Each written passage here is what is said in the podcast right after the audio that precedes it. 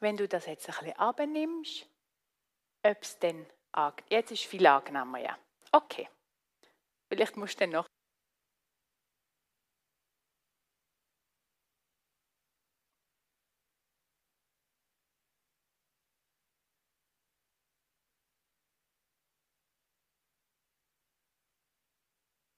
Das ist der Ort und das ist die Zeit. Da und jetzt will Gott in unser Leben kommen. Um unsere Sinn, unsere Weg und unser Leben zu verändern. Um uns mit Freude und Zuversicht gegenüber einer unsicheren Zukunft zu erfüllen. Das ist der Ort wie alle Orte. Das ist die Zeit wie alle Zeiten. Lasst uns Gott nachkommen, da und jetzt. Amen.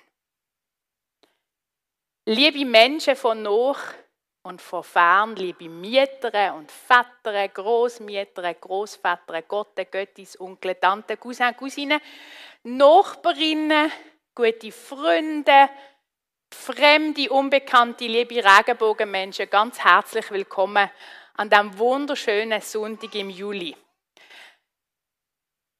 Man sollte eigentlich nicht mit einer Entschuldigung anfangen, ich mache es gleich. Ähm, schön, dass diejenigen, die schon 9, 15 Tage gestanden sind, weil die Wochenanzeiger haben aus mysteriösen Gründen 9, 15 äh, angekündigt, dass der Gottesdienst anfängt. Schön, dass ihr habt mögen so lange warten, bis wir jetzt endlich loslegen. Gewisse von euch haben einen kurzen Weg gehabt, um hier anzukommen. Andere haben ein bisschen mehr Kilometer müssen unter die Füße nehmen. Gewisse von euch sind total ausgeschlafen.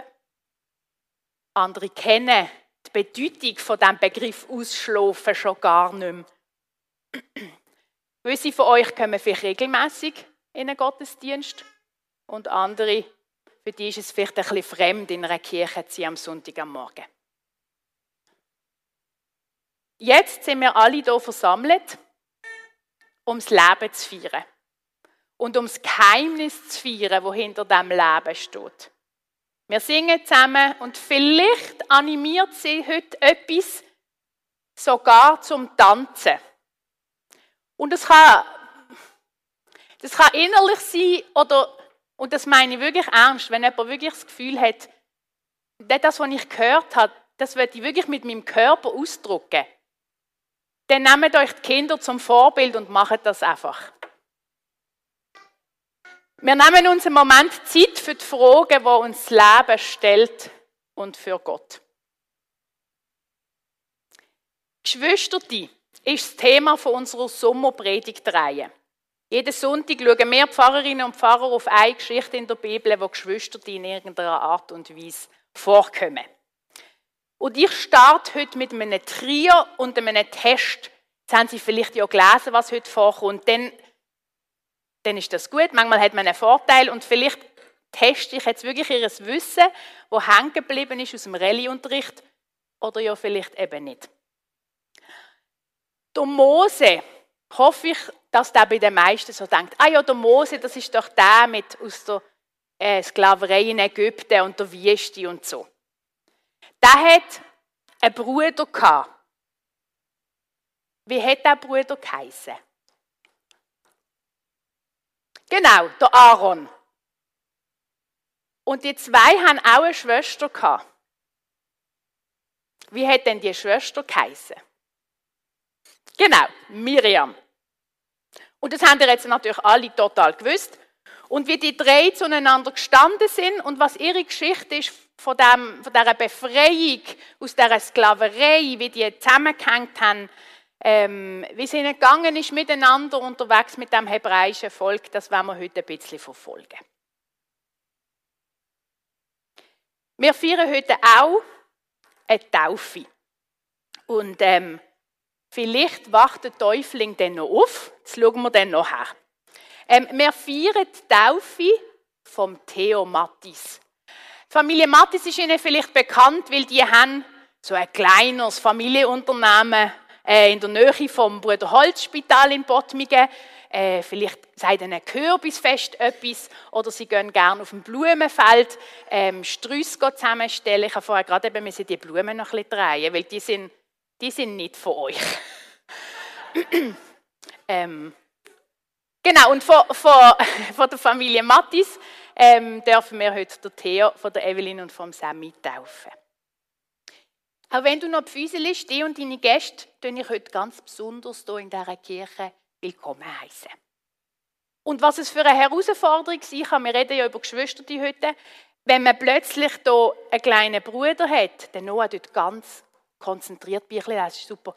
Gell, Noah, du bist eben der große Bruder vom Theo. Ja, das ist manchmal nicht ganz einfach.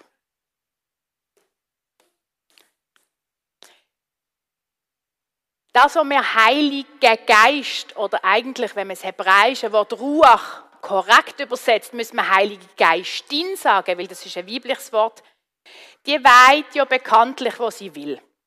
Und ich lade sie ein zum ersten Lied, wo uns jemand über das Geheimnis erzählt, wo Begeisterung in uns auslöst. Und wenn Sie mögen und können, dann stehen Sie doch zum Singen auf. Und wenn Sie noch mögen stehen bleiben zum anschließenden Gebet, Gebet, dann dürfen Sie gerne auch stehen bleiben. Wir singen im reformierten Kirchengesangbuch. Ihr seid schon parat, das ist super. Im reformierten Kirchengesangbuch Nummer 516, Wind kannst du nicht sehen, und zwar alle fünf Strophen.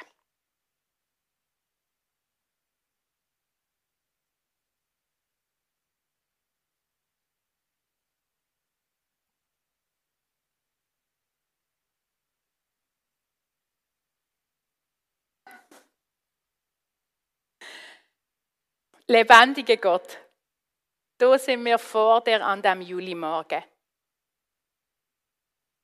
Wir bringen mit, was uns in der letzten Woche beschäftigt hat. Unsere Entscheidungen, die uns prägt haben. Und die, wo wir nicht getroffen haben. Das, was uns gelungen ist und das, woran wir scheitern. Und wir bringen die Menschen mit, wo uns wichtig sind. Wir teilen die Sehnsucht nach einer friedlichen Welt, ohne Zwang, ohne Armut, ohne Leiden und ohne Krieg. Dafür mit Offenheit, Mut und Lebendigkeit. Wir möchten der Zukunft entgegenziehen, unsere Kinder sehen unbeschwert und gewunderig aufwachsen erleben, dass die Menschen, die am Rand der Gesellschaft stehen, eingenommen werden und in der Mitte stehen. So wie es der Jesus von Nazareth uns gezeigt hat. Gott, wir wollen spüren, dass du da bist und uns begleitest. Dass unsere Kämpfe in die Befreiung führen. Dass es Weg geht aus Einsamkeit, Enttäuschung, Trauer, und dass du mit uns den Weg gehst. Danke, dass du uns annimmst und liebst, ganz genau so, wie wir sind. Amen. Dürfen wir Platz nehmen. Wenn wir ihn wirklich weggeben, Nein, aber weißt du, wie schlimm? Dann wird er tauft und nein, komm, wir lassen die Füße und ich, ich, wir kommen nachher zu der Taufe. Das heisst, wir müssen ein bisschen mit der Musik flexibel sein. Also dann komme ich direkt zu der Predigt, liebe Gemeinde. Das habe ich noch nie gemacht. Super. Also vor sieben Jahren vor sieben Jahren habe ich sie schon mal hier angestellt. Und ich finde es eigentlich großartig, dass sie wieder einmal kommen dürfen. Es ist lustigerweise auch hier in der Paradieskirche gesehen. Ich weiß nicht, ob das eine Bedeutung hat. So. Schaut mal. Das ist Miriam. Das, also das ist sie wirklich. Ich tue sie vielleicht noch ein bisschen drehen, dann sieht man nämlich so. So.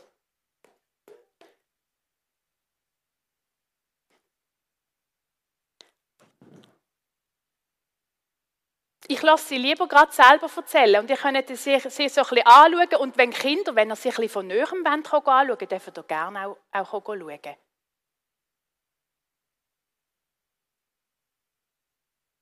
Ich bin Miriam. Sie nennen mich auch Maria. Heute heiße ich vielleicht Mia. Ich habe ein spannendes und vielfältiges Leben. In Ägypten, dann in der Wüste, aber immer mit Gott, der mich begleitet hat. Ihr kennt vielleicht meinen kleinen Bruder Mose. Ja, genau, der mit dem Weidekörbel und dem Dornbusch, der mit dem Stab. Und vielleicht kennt ihr auch noch den Aaron, der Priester. Auch der hat einen Stab gehabt. Wer von euch jüngere Geschwister die hat, weiß vielleicht, dass das nicht immer leicht ist. Man fühlt sich für sie verantwortlich, sogar wenn sie schon groß geworden sind.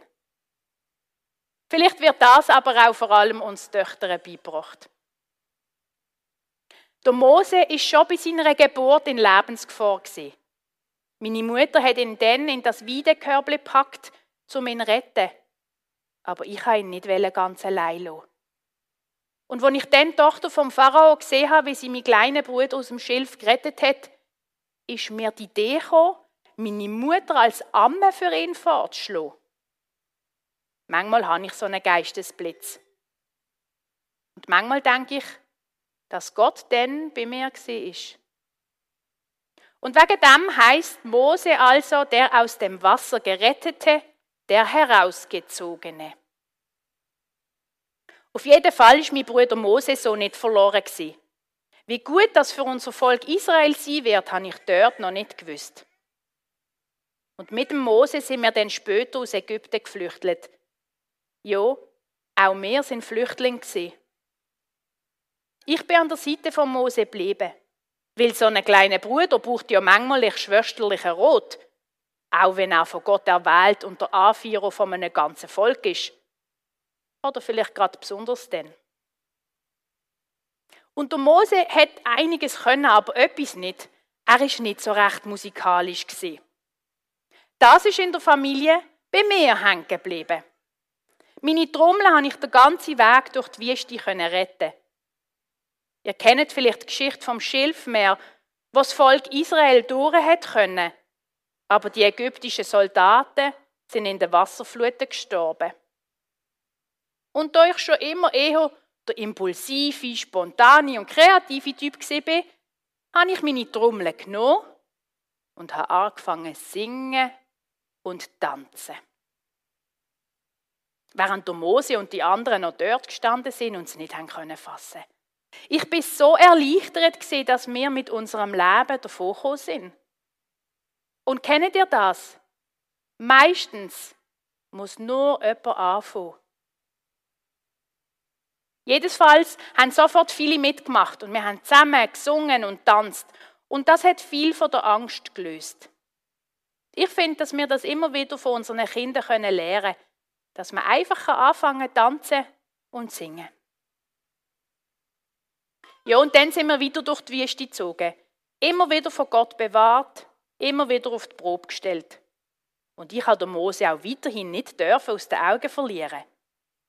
Und der Aaron, immerhin drei Jahre älter als der Mose, hat seine Aufgabe bekommen als Priester, damit er sich nicht ständig mit dem Mose gestritten hat.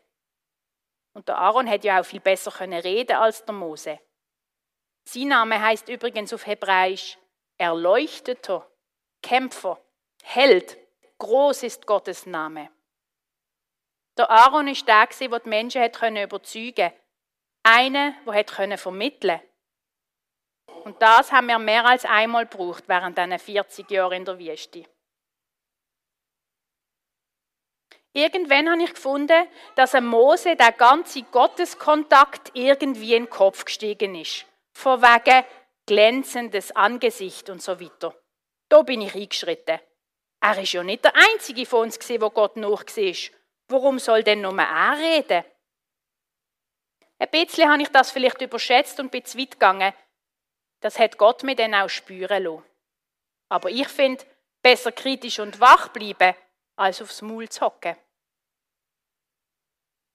Wir haben nachher ein gutes Verhältnis gehabt, der Mose, der Aaron und ich. Aber die große Schwester, die alles im Blick behalten hat, bin ich doch immer geblieben. Fürsorglich, impulsiv, umsichtig, kritisch und eben musikalisch. Mein Name Miriam heißt übrigens auf Hebräisch die widerspenstige, die ungezähmte, aber auch die von Gott geschenkte. Warum erzähle ich euch meine Geschichte? Damit sie weitergeht. Vielleicht kann sie bewegen, mitreißen, motivieren und aufwecken für das, was für euch heute anfängt.